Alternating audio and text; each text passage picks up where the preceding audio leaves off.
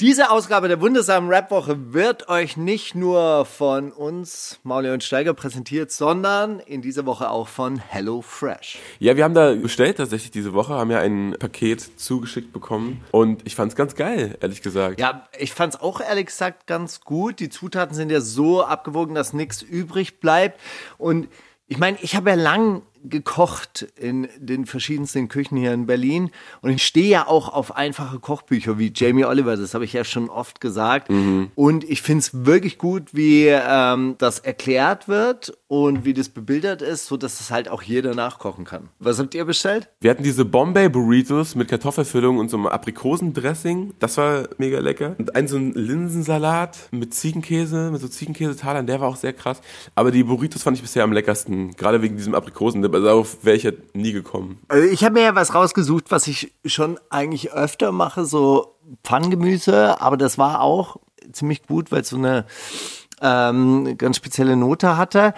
Und du bekommst ja drei Gerichte pro Woche, die kannst du dir selber raussuchen. Und wenn ihr jetzt Liebe Woche ist, mit dem Code RAPWOCHE bei HelloFresh bestellt, dann bekommt ihr 50 Euro Rabatt auf eure ersten vier Boxen. Genau. Nämlich äh, 25 auf die erste und dann 15 auf die zweite und ich glaube 5 auf die dritte und vierte. Und das ist wie so ein Abo, das sich erneuert, aber wenn ihr es natürlich nach irgendwie drei, vier Wochen auslaufen lassen wollt, dann könnt ihr das auch machen oder pausieren und dann sagen, ey, in einem halben Jahr, jetzt ist wieder der HelloFresh-Moment. Check das mal aus. Ich kann auf jeden Fall aus meiner Erfahrung sagen, das ist eine korrekte Sache. Sonst würden wir das ja hier auch nicht bewerben. Wir sind ja jetzt auch nicht for sale for everyone, ne? Auf gar keinen Fall. Ey, ähm, wenn du die Jingles machst, kannst du die so ein bisschen machen wie so die alten Primo-Sachen oder so Risser-Geschichten, weißt mit so schleifenden Bandgeräuschen und so Vinylknistern. Aber was ich dann schon auch so geil fände, wären, wenn so moderne Drip-Sounds drüber gemacht werden. Und eigentlich auch so 808 Ringschleifer-Sounds, weißt du, so richtig verzerrte. So dass halt richtig knallt. Die wundersame Rap-Woche mit Mauli und Steiger. Herzlich willkommen zu Band 3 der großen KZ-Trilogie. Heute ich, Maxim KZ, nee, Nico KZ. Ja, Mann. Ey, weißt du, dass ich mir genau wegen dieser Geschichte meinen YouTube-Account gemacht habe? Mein allererster YouTube-Account, den ich immer noch habe. War, du wolltest Maxim mit Nico verwechseln? Nee, ich wollte Maxim verteidigen unter einem Video, wo, ich glaube, da war so ein, so ein, so ein, so ein Podium, Hip-Hop spricht, hieß das. Da waren dann Torch und so Leute auf der Bühne und haben irgendwie darüber geredet, ja, was denn jetzt so los ist mit der Hip-Hop-Szene. Und da hat eine Frau Maxim interviewt und ihn die ganze Zeit Nico genannt. Und dann habe ich mir nur einen Account erstellt, damit ich darunter kommentieren kann, ja, die hätte ich direkt geschlagen oder irgend sowas, was man halt mit zwölf macht, ne, in den YouTube-Kommentaren. Aber für genau sowas habe ich mir meinen YouTube-Account erstellt, meinen allerersten. Das war Antonia Baum. Das war auch so, war so ein Gag, den die zusammen auch gemacht haben. Ich hab's nicht gecheckt. Ich war einfach, dachte einfach nur, Alter, ich die so, Alter. das war, weil ich, das war, das war, glaube ich, weil ich äh, war in dieser Podiumsdiskussion nämlich auch dabei und habe mit äh, ich glaube, Azad und Torch und so äh, über Hip-Hop gesprochen und danach haben wir dann noch gespielt und ich, äh, ich glaube, ich war nicht besonders gut in dieser Podiumsdiskussion. Damals hatte sich so nicht so rauskristallisiert, dass wir zu sowas immer Maxim hinschicken müssen. Und im Nachhinein hat dann Maxim ein Interview als ich gegeben. Ja, siehst ja, du. wir hatten nämlich auch schon eine Rüge bekommen jetzt äh, in dieser Woche. Und zwar, dass ich Juju gefragt hätte, als erste Frage, ob sie einen Freund hat. Das wäre ziemlich cringe gewesen. Ich habe mich versucht zu erinnern, wie das zustande kam. Ich glaube, es war auch ein Witz eigentlich, oder? Das, weil, Wahrscheinlich weil wir nämlich davor darüber gesprochen haben, dass sie in einem Radiointerview saß und und die erste Frage war, ob sie einen Freund hat. Genau. Ja, ja man muss das immer Ey, dazu erklären, das ist, Sonst ist man ist es ein bisschen schwierig. Vielleicht hat Mauli aber auch irgendein Problem mit dir gehabt und hat es in dem Moment so zusammengeschnitten und das, ja. das, macht, er, das, das macht er manchmal und da ich die Sendung in den meisten Fällen überhaupt nicht höre, merke ich das überhaupt nicht, was der alles mit mir veranstaltet. Mhm. Ich freue mich äh, tierisch, äh, dass du den den Abschluss machst. Also irgendwie was Schöneres kann ich mir überhaupt Und nicht gern vorstellen. geschehen auch, dass ihr immer noch in den Top Ten seid. Dank, dank Ja, ist ja der. Wahnsinn. Ja, oder? natürlich. Das war, der Plan ist aufgegangen. Ja, vielen herzlichen Dank, dass wir in den Top Ten der deutschen Auch. Musikpodcasts Ey Leute, die Pole Handshake Position Emoji. Handshake Emoji. Alter, hier oben auf dem Gipfel. Hier lebt es sich ruhig, man. Kann ich DJ Drama in meiner Ecke sitzen und immer dazwischen brüllen, wie geil wir alle sind? Das könnte ich mir jetzt gut vorstellen. Ja, und ich würde vorschlagen, in dieser Sendung sprechen wir hauptsächlich über Kunst, Beats, Ja. Musik machen, äh, im Keller sitzen und, und einfach an, an Beats schrauben. Das trifft sich gut, weil was anderes weiß ich auch nicht, kann ich nicht, mache ich nicht. würde ich auch sagen, lehne ich mich an dieser Stelle ganz entspannt Das zurück. ist ja auch interessant. Das ist ja nicht nur irgendein Keller, in dem ihr immer setzt. Das war ja auch mal das Büro, ne? Da kann man doch mal vielleicht Steiger. Es war- es war mal das Lager. Es war mal das Lager von Steiger. Eigentlich? Stimmt, äh, da wo Nico sitzt, genau an diesem Ort, saß eigentlich auch immer Shadow und hat äh, Bestellungen eingetippt. Also manchmal hat er Bestellungen eingetippt, in den meisten Fällen, wenn ich da so reingekommen bin in diesen Lager-Büroraum, dann sind ganz schnell diverseste Browserfenster geschlossen worden. Shadow saß so sehr angestrengt vor irgendeiner Excel-Tabelle. so, so. Und zwar abgesperrt mit so einer Plastik, mit so einer komischen Plastikwand, die man so schiebetürmäßig vorschieben und abschließen konnte. Aber Die konnte man sogar abschließen. die konnte man absch die war abgeschlossen, die hast du immer äh, abgeschlossen, so ab 16 Uhr, wenn du reingehauen bist. Oder 18 Uhr. Und dann wurde, wurde wild geraucht und getrunken und äh, gerappt. und äh, dann hat ähm, äh, Hassan, glaube ich, hat irgendwann rausgefunden, wie man diese Plastiktür zur Seite schiebt, um da so durchzukommen und dann doch noch ins Internet zu gehen. Ey, wir hatten eine Art Jugendhaus, das war alles, alles auf einmal und das war toll und die Leute haben sich wohl gefühlt und ich bin am Montagmorgen reingekommen und dann war die typische Frage, ey, wer war als letzter im Studio? Sag mal, warum sieht dieser Raum jetzt so aus, wie er jetzt aussieht? Warum muss ich Montagmorgens erstmal zwei Stunden putzen? Darauf kam die Antwort, als ich reingekommen bin, sah es schon so aus. Dann habe ich die Partei gefragt, die davor den Raum genutzt hat, meinte, warum habt ihr den Raum so verlassen? Als wir gegangen sind, war alles noch sauber. Dazwischen gab es ein Zeitfenster. In der Zwischenzeit war ich wahrscheinlich in Trance und habe alles zerstört. Und es gab so böse Heinzelmännchen, die mal alles dreckig gemacht haben. Geisterstunde. Aber ich habe irgendwann mal Ich habe übrigens, festgestellt, ge- äh, ich habe, ich habe äh, vorgestern was gesucht und habe dabei noch eine alte Festplatte, so, so eine riesige, so eine Festplatte wirklich von deinem alten Roher Bunker Rechner gefunden. Also falls du da noch Bedarf hast, falls alte alte Hackspuren brauchst oder so, sag Bescheid. hast du, hast du mal an, angeschlossen und geguckt? nee, so ein Kabel habe ich nicht mehr. Keine Ahnung, was das ist. Du hast so einen Kabelsteiger in der, in der Kiste, die du mal rausholst, wenn wir ein USB-C-Kabel brauchen, sind sehr illustre Sachen drin. Das könnte sich lohnen. Hey, aber das ist auch echt der Wahnsinn. Ich meine, diese Sachen sind maximal 15 Jahre alt. Ja, und das sind Technologien, die halt heute überhaupt nicht mehr benutzt werden. Das ist halt total, total verrückt. Also ich frage mich schon auch, wie dieses ganze Speicherding in Zukunft ablaufen soll. CDs halten ja auch nicht. Also wenn ich jetzt die CDs aus dem Keller holen würde, die wären wahrscheinlich dann alles, alles durch. Ja, Ja, ich CDs, muss auch, ich habe noch sehr viele. Minidiscs auch zu Hause, Ja. die ich eigentlich mal abchecken muss. Ich glaube, da sind noch nice Mixes drauf eigentlich. Also ich ärgere mich über eine Minidisc, die ich wirklich verloren habe. Und zwar habe ich eins der ersten Eminem-Interviews gemacht. Und darauf habe ich ihn gefragt, äh, was er machen würde, wenn seine Tochter so sich so entwickeln würde wie er. Darauf sagte er, I'm gonna kick her ass. Wenn sie auch so ein Slaughter-Rapper wird. Nee, wenn sie auch so ein Drogenaddict wird. Und dann war die- diese große unangenehme Situation, dass ich so gemeint habe, so, ja, dein Style erinnert mich so ein bisschen mehr an Singer-Songwriter. Und, so. Und er guckt mich so an. Und merkst du, das Zu welcher sehr- Zeit war das? Das war kurz nach, ähm, kurz nach äh, der Marshall Mathers I, I, I, LP. Dann. Ja. Genau, also als man ihn noch nicht so wirklich kannte. Und dann meinte ich, hey, dein, dein Style erinnert mich so Na, ein dann die Slim Shady LP wahrscheinlich, nach der dann. Also Marshall Mathers, da war ja schon Ach so, ja, gemachter stimmt. Mann. Nein, genau, ja, ja, die Slim Shady, Shady Okay. LP, genau, sorry. Als er noch nicht so der Megastar war und dann meinte ich, ja, also wie gesagt, so ein bisschen so Singer-Songwriter-mäßig auch von Themen her. Und ich finde, das, das stimmt schon. Also er hat zum Beispiel die Figur des Losers, ja, die im Rap normalerweise nicht so oft vorkommt, bei Singer-Songwritern aber schon. Ja, okay. Ja, wie auch immer. Und er guckt mich so an und du merkst so, dieses Interview könnte jetzt ganz, ganz, ganz, ganz mies verlaufen. So, bei amerikanischen Künstlern hat man sowieso immer Angst. Du stellst die eine Frage und er steht auf und sagt, was ist das für ein scheiß Interview? Ich beschwere mich beim Management. Man war immer, immer in der Defensivhaltung als Da Journalist. gibt es doch auch dieses Ding von, äh, von der Carter Documentary, von wie Lil Wayne interviewt wird und dann gefragt wird, ob er von New Orleans Jazzmusik inspiriert ist oder denkt, dass er irgendwie in dieser Tradition steht und so. Und dann, du siehst richtig, wie er explodiert er oder zerfließt er in den Boden, keine Ahnung. Er ist richtig so, nee, geh mal jetzt bitte. So. Hau mal ab jetzt. Also vor dieser Situation hatte man immer Angst und so. Und dann war sein Kumpel, wie, wie hieß der, der äh, dann erschossen wurde? Proof. Proof. Proof, Gott hab ihn selig. Und der hat dieses Interview ger gerettet, weil Proof dann von hinten meinte, I means that you put your music to another level. und Eminem so, yeah, yeah, definitely, yeah, I'm putting my music to another level. Und ich so, Und wofür war das? Wofür war das Interview? Gab's das? War das, war das äh, Audio? Das war nicht Audio, weil ich wollte das damals eigentlich machen bei Radio Fritz.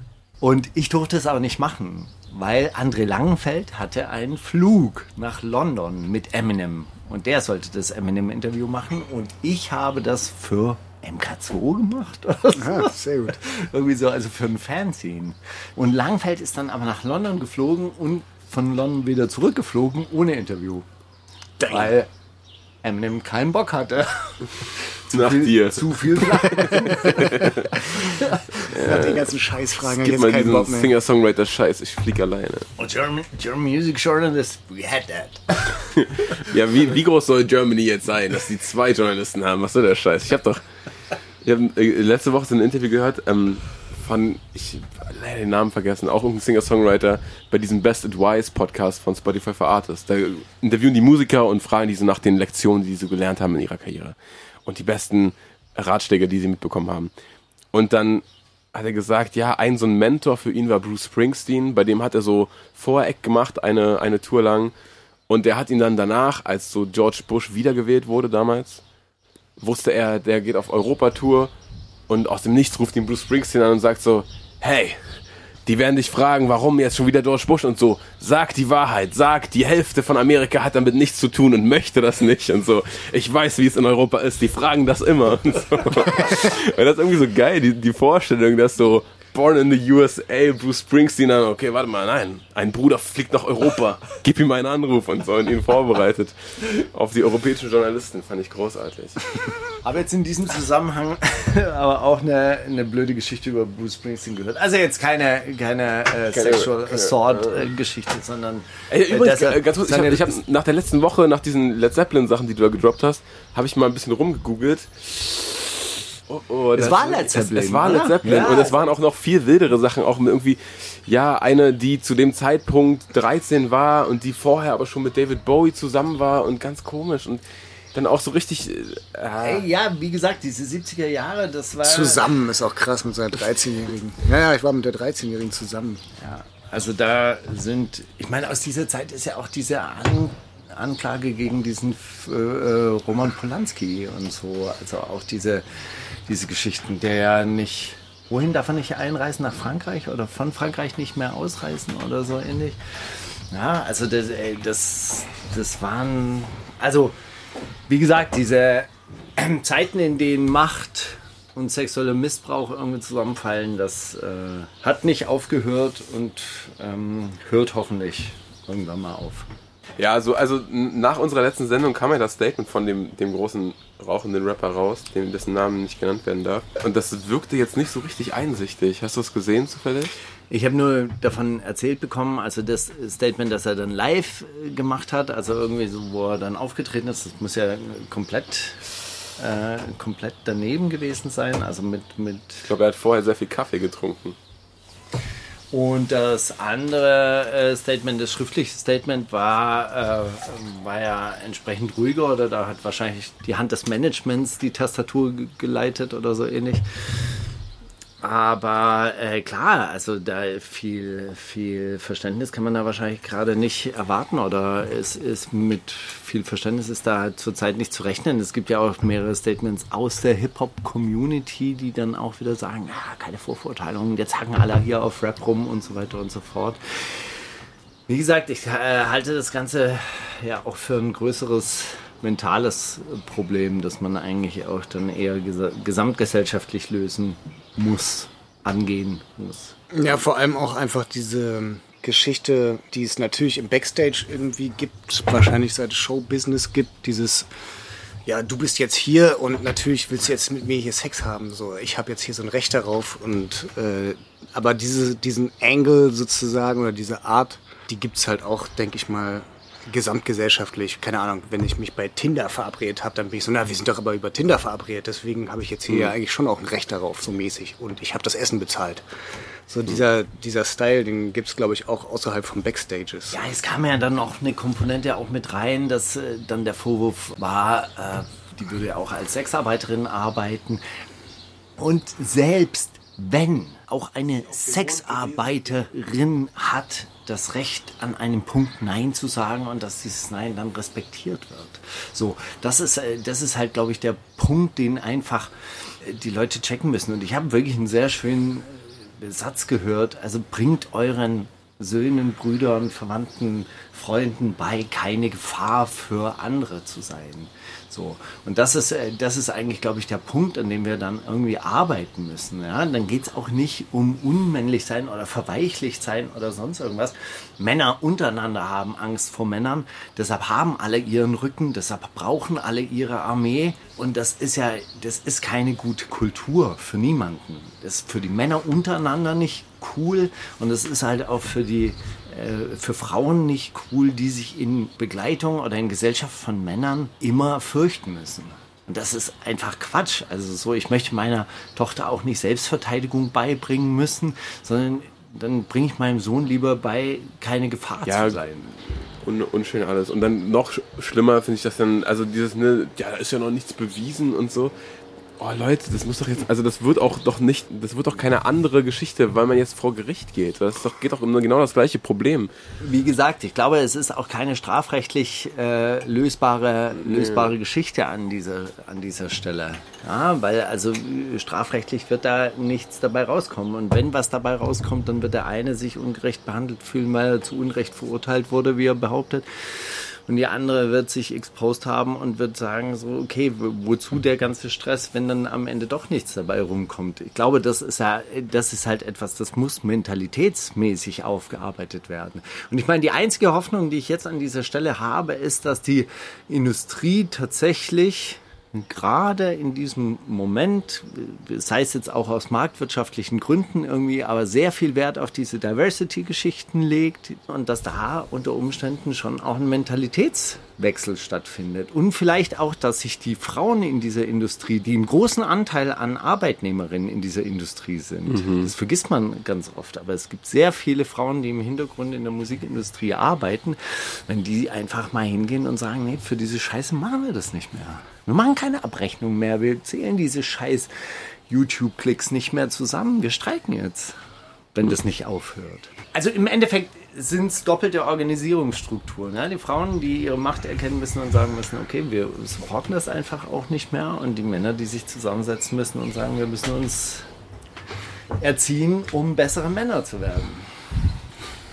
Also zu diesem Cashmo-Statement möchte ich ja auch schon was sagen, der jetzt irgendwie so sagt, hey, die, die, die richtigen Täter müssen an Pranger gestellt werden und da bin ich der Erste, der so quasi als Verfolger hier auftritt und so weiter. Auch diese, dieses übertriebene äh, Rache, Racheengel oder dieser Racheengel-Gestus, der dann so ausgepackt wird, ja, wenn er ein richtiger Vergewaltiger, dann würde ich dem die Eier abschneiden und so weiter. Das ist ja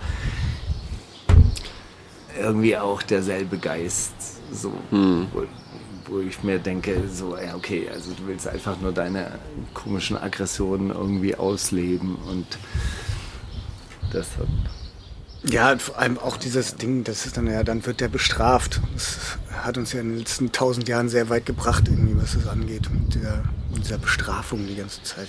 Und Also- ich glaube, darum, darum geht es halt einfach nicht. Es geht nicht um Bestrafung, es geht nicht äh, irgendwie um Einzelfälle, sondern es geht um eine generelle Mentalität, in der Männer der Meinung sind, okay, ich habe irgendwie ein Zugriffsrecht auf etwas. Ich glaube, das muss man abstellen. Na gut, also im, in diesem Zusammenhang noch auf Hashtag DeutschRapMeToo und auf den Account äh, nochmal verwiesen. Die machen äh, gute und wichtige Arbeit zurzeit und Shireen hat ein gutes zweites Statement auch rausgehauen. Und das habe ich noch nicht gesehen. Erzähl mal. Naja, wo sie halt auch sagt, sie wird jetzt angegriffen und angefeindet und äh, Leute machen sie jetzt an, weil sie ihren Körper so darstellt, wie sie ihn darstellen will und wollen ihr deshalb halt auch die Legitimation absprechen und so. Und es geht einfach nicht klar, dass Leute stumm gestellt werden. Ja, Leute, die was zu sagen haben, weder sie noch die Betroffenen. Gute Arbeit von, von Shirin an dieser Stelle. Und sie wurde bedroht aus dem Samra-Background oder was? Anscheinend. Also es gab kein Statement, kein offizielles Statement, aber am Freitagabend klingelten schon die Telefone heiß. Und das haben sich diverse Leute. Hin oder her. Habt ihr, habt ihr bekommen, dass Bushido sich geäußert hat zu Kollega und Farid? Nee, ich habe nur äh, geäußert, dass er fünf bis sechs Mal Sex am Tag oder in, der, der Woche, Woche. Hat, in der Woche hat. Und da dachte ich mir auch so, das ist wirklich so ein geiles Statement Die gewesen. Bild-Headline, die man von braucht. Anna Maria, die dann so sagt, na, ich bin so total beschäftigt mit den Kids und dann ruft er an, hey Babe, ich lieg noch im Bett, komm doch mal kurz hoch. Und dann stelle ich mir, stell ich mir vor, wie so eine Mutter von, wie, wie viele Kinder hat sie jetzt? Fünf Vier? oder so. Fünf? Und drei sind noch unterwegs jetzt, oder was? Ja, irgendwie so. Ja, und hier totales Chaos. Der Pascha liegt im Bett. Wow. Sie stellt dann die Kinder ab und macht dann so zwischen Wickeln und hier Ding, beschäftigt euch mal alleine. Ich muss noch mal kurz nach oben. Ja, fünf bis sechs Mal die Woche ist das das Szenario. ist doch großartig. Es geht mich alles nichts an. es geht, zum Glück bin ich ein alter Mann, das geht mich alles nichts mehr an. Ja? Eine Textzeile von Knorkato. So, nee, in dem Statement ging's, wurde er darauf angesprochen, dass ob er denn Farid dissen wird oder äh, Farid einen Kollege dissen wird als Revanche für JBG3 jetzt 100 Jahre später auf diesem Sonny Black Album. Und da meinte so, nee, ey, also das ist wirklich, das habe ich total sportlich genommen damals. Und wir sind hier immer noch im Rap-Bereich, hat er gesagt. Das war so ein geiler, das hatte so einen geilen Beamten-Swag irgendwie. So, ja, nee, wir sind hier immer noch im Rap-Bereich. Ey, habe ich total sportlich. Äh, Flair und sowas, die nehmen dann immer gleich äh, Familie rein und sowas, aber das bei denen war noch komplett sportlich. Und ich habe damals auch gesagt, also Arafat hatte den Plan, dass der EGJ-Sampler voll mit Disses zurück wird. Und ich habe damals gesagt, nee Leute, mit denen wollt ihr kein Beef haben. Das wird ganz nervig und die sind richtig gut im Beef und das wollt ihr nicht. Und so. So, und jetzt alle, die hier wieder sagen, da kann ja Bruce auch wieder drauf reagieren und sowas, ne? Aber das wurde alles aufgezeichnet von Arafat. Diese Audio von dem EGJ-Treffen, die, gab- äh, die gibt es und die wurde jetzt auch vor Gericht vorgespielt. Ja, also er hat tatsächlich keinen Beef mehr. Und dann wurde er jetzt auf neuen Farid-Songs wieder beleidigt und hat gesagt, ach so, und das auf den neuen, nee, das nee, sehe ich gar nicht als Diss. Der sagt da, äh, alle Rapper drücken Schutzgeld ab, außer Sonny Black und ich. Und das ist ja nichts Schlimmes. Also das hat er. das sehe ich kein Diss drin. Stimmt doch, ich drücke ja wirklich nicht ab. Also für ihn kann ich nicht sprechen, aber ey, die haben wir noch im Rap-Bereich. Gar kein Thema, dass ihr mich 18 Minuten lang so rein, reine Diss-Zeit auf dem, diesem Album ähm, mit Hat das, bekommen- hat das jemand zusammengeschnitten? Klo ich, also ich habe nee, ich hab, ich hab 444 irgendwann mal ich habe irgendwann mal so ein Video gesehen mit so all alle EGJ das ist auf JBG3 und das war original so 20 Minuten lang oder so. Also das kannst kannst keinem erzählen, das war so lächerlich viel. Und er so, nee, kein Stress, alles voll Einfach ein sportlich. sportlicher Typ. Sportlicher Ey, Typ. aber, aber man muss aber, doch auch... aber Mois, dass der dann im Stream neulich, ey, Mois, Mois, der wird noch sehen auf Sony Black 2 CNG, ihr werdet alle noch sehen und so, weißt du, das ist dann so geil.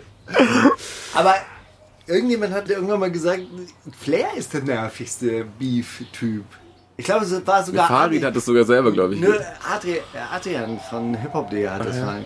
Arian hat das äh, von hiphop.de hat das mal gesagt. Er meinte, hey, mit Flair, mit dem willst du keinen Beef haben. So, der hört nicht auf, der wird nicht aufhören. Selbst wenn es beendet wird, sagt er immer noch was dazu. Und so war es auch mit dieser Ritze und mit diesem Fight und so weiter.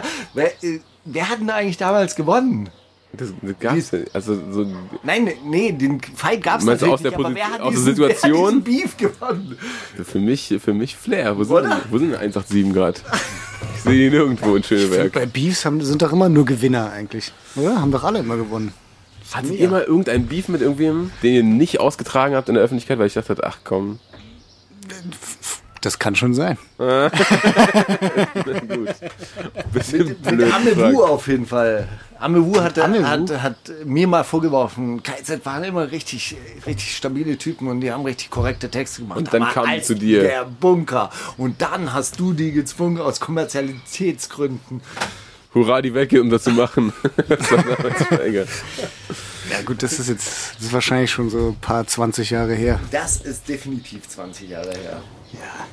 Nee, äh, nichts der Rede wert, würde ich jetzt mal sagen. Klar, es gab hier und da mal irgendeine Stichelei und das waren so, oh ja, willst du dir deswegen jetzt hier irgendwie wochenlang so einen Scheiß geben? Nee, lass mal lieber. Kein Specs-Diss.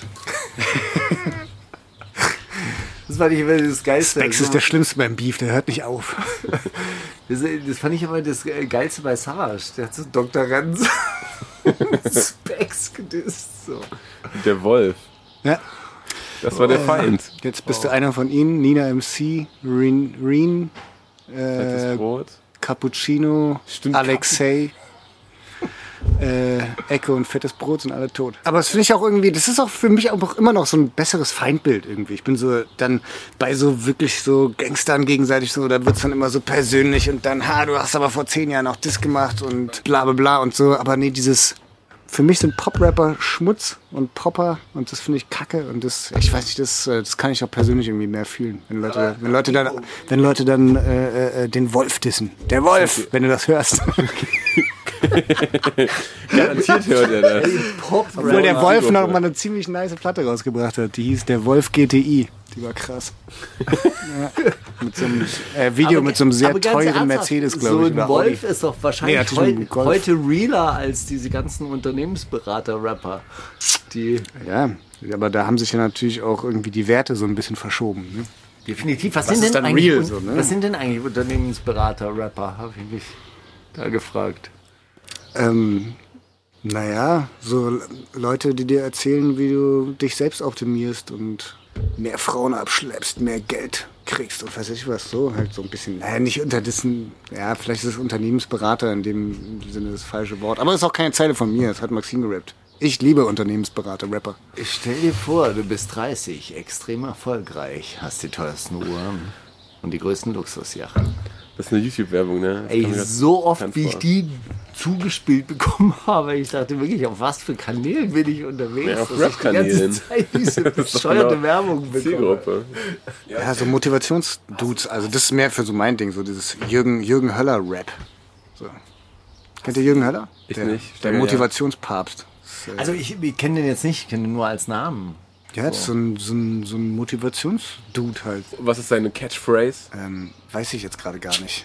Aber es gibt eine richtig krasse, geile Doku über den. Äh, der hat auch so einen Sohn, der macht so Kunst. Der ist so ein cooler Künstler mit so Halstattoos und so mäßig. Und äh, Jürgen Höller geht dann immer zu ihm hin und ist so, na, Sohn, wie viel, wie viel Bilder hast du denn heute produziert? Oh, 50, ja, sehr gut. Super. Und er verkauft halt wirklich, der ist halt wirklich auch in der Kunstszene, glaube ich, relativ etabliert und so und verkauft so richtig teuer seine Bilder die ganze Zeit. Und, äh, und der Vater redet immer nur davon, dass er ganz viel Kunst produziert. Wie viel produzierst du da am Tag von der Kunst? Wie viel Kilo Kunst? Das ist so geil. Wie viel äh, Beats produzierst du denn so? Kilo Beats ich produzierst du produziere denn so? viele, viele Beats. Ich produziere sehr viele Beats. Aber die meisten sind nicht so gut und ähm, so 10% kommen dann bei den Leuten an. Ich produziere so drei Beats am Tag und ein Drittel Beat kommt dann irgendwo an. Fängt schon mit dir an, oder? So eine Produktionsphase, wenn ihr sagt, wir haben mal wieder Bock auf ein Album. Leute, wollen wir es noch einmal, haben wir es noch einmal drauf? Haben wir es noch drauf? Und dann, ja. dann musst du erstmal die, die Festplatte immer so alle so angerufen und sind eigentlich äh, mittlerweile Reisbauern irgendwo in Vietnam und dann, naja, komm, für den einen. Job komme ich nochmal zurück nach Berlin. Nur noch ein Ding, danach bin ich endgültig raus. Ja, scheiß drauf. Nee, aber nee, es ist immer sehr unterschiedlich. Also äh, in dem Fall war es irgendwie klar schon irgendwie, dass wir, dass ich mit Maxim so ein paar Skizzen angefangen hatte. Dann kam es aber, dass wir uns mit äh, Joe irgendwie getroffen haben und äh, der hat dann das mal so richtig in die Hand genommen und hat sich dann diesen Everybody Backstreet Boys Krüppel-Skizze von mir geschnappt und hat die so richtig aufpoliert und zu einem guten Beat gemacht. Aber gibt es manchmal so, so Phasen, dass du, ich meine, wenn man produziert, dann hat man ja auch, macht man ja alle möglichen Genres, probiert man mal aus oder man, du, du samplest ja auch sehr viel aus irgendwelchen anderen Genres. Gibt es da manchmal so Phasen, dass du denkst, oh, jetzt so ein KZ-Reggae-Album, so ein KZ-Dub-Album, das wäre doch jetzt schön oder so? Ja, Reggae oder Dub jetzt vielleicht nicht unbedingt. Ich hatte mal so einen Dub-Song, glaube ich, gemacht, aber so, so ich, ich würde mir auch, äh, auch mal ein Album wünschen, wo wir so, so schön langsam Südstaaten. Also es ist so ein bisschen eingeflossen der Style, aber ich höre eigentlich, ich höre wirklich nichts außer UGK zu Hause, glaube ich. Und äh, das ist schon auch hier und da so ein bisschen eingeflossen, bei diesem Bitte sag's nicht meiner Freundin vielleicht, so Teil, so ein bisschen mal hier und da. Obwohl das auch gar kein Beat von mir ist, fällt mir gerade auf. Aber so ein, äh, auf, dem, auf dem Album davor ist so ein bisschen eventuell hier und da so ein bisschen funky, ein bisschen low, so ein bisschen Texas-Style. So ein Texas-Album von uns würde ich mir wünschen, aber ich weiß nicht, ob da irgendwie wer zu abgehen würde und ob das, ob das auch äh, in Tareks und Maxims Sinne wäre. Ich mag so, mag so langsame Chopped and Screwed Musik. Check ich. Okay. Und Aber klar, sowas kommt mal vor oder weiß ich was, dann wird sowas produziert und ähm, aber das ist bei uns auch so, da kommt dann, da habe ich dann irgendwie was angefangen, das ist dann so und dann rappt einer eine Strophe drauf und dann wird der Beat wieder ein bisschen angepasst und dann nimmt den Beat nochmal Joe in die Hand und dann ist, bin ich aber, ah, da bist du jetzt doch wieder einen Tick zu weit gegangen, lass mal wieder meine Hi-Hat nehmen und was weiß ich was und dann kommt am Ende was ganz anderes bei rum und dann, ach, lass mal doch den Refrain drauf rappen. Ach, na klar, jetzt passt alles zusammen. Klingt so, als wäre das ein ganz schönes Puzzle. Das ist euch. ganz, ganz brutales Puzzeln. Es sind auch sehr viele Puzzlestücke links und rechts vom Tisch noch runtergefallen, aber die werden wir noch verwerten. Was mal in Houston? Ich? Nee. Ich war mal in Houston. Und? Wie war's? Cool. Weißt du jetzt, warum geil. die Musik da so klingt? Wie, wie Nee, überhaupt nicht. Also ich, wir waren in diesem Ward 5 und so, also so, wir sind halt in einen Highway dann äh, entlang gefahren und waren dann in dem Stadtteil Acres Home, wo Paul Wall herkommt. Okay, ich kenne nur, ich kenne nur UGK und ich weiß auch nur, dass die aus Port Arthur kommen. Und äh, außer Port Arthur kenne ich nichts. Wir sind diese Straße entlang gefahren und dann, dann äh, hat der Gastvater meiner Tochter hat gesagt, ah, dann seid ihr durch Acres Home gekommen. Und dann meine ich, ja, wir haben dort gegessen. You ate there? so das Tabuviertel. Das Essen schmeckt halt nicht. Du, das, das war wahnsinnig. Das ist ja. Das ist bekannt, dass das Essen dort nicht schmeckt. Es war natürlich irgendwie so eine Soul Food Kitchen, die halt also wirklich auch, war total cool, aber es ist halt für weiße Amerikaner unvorstellbar, dass du da hinfährst und isst. Das, das ist halt Segregation. Das, da fährt man nicht hin.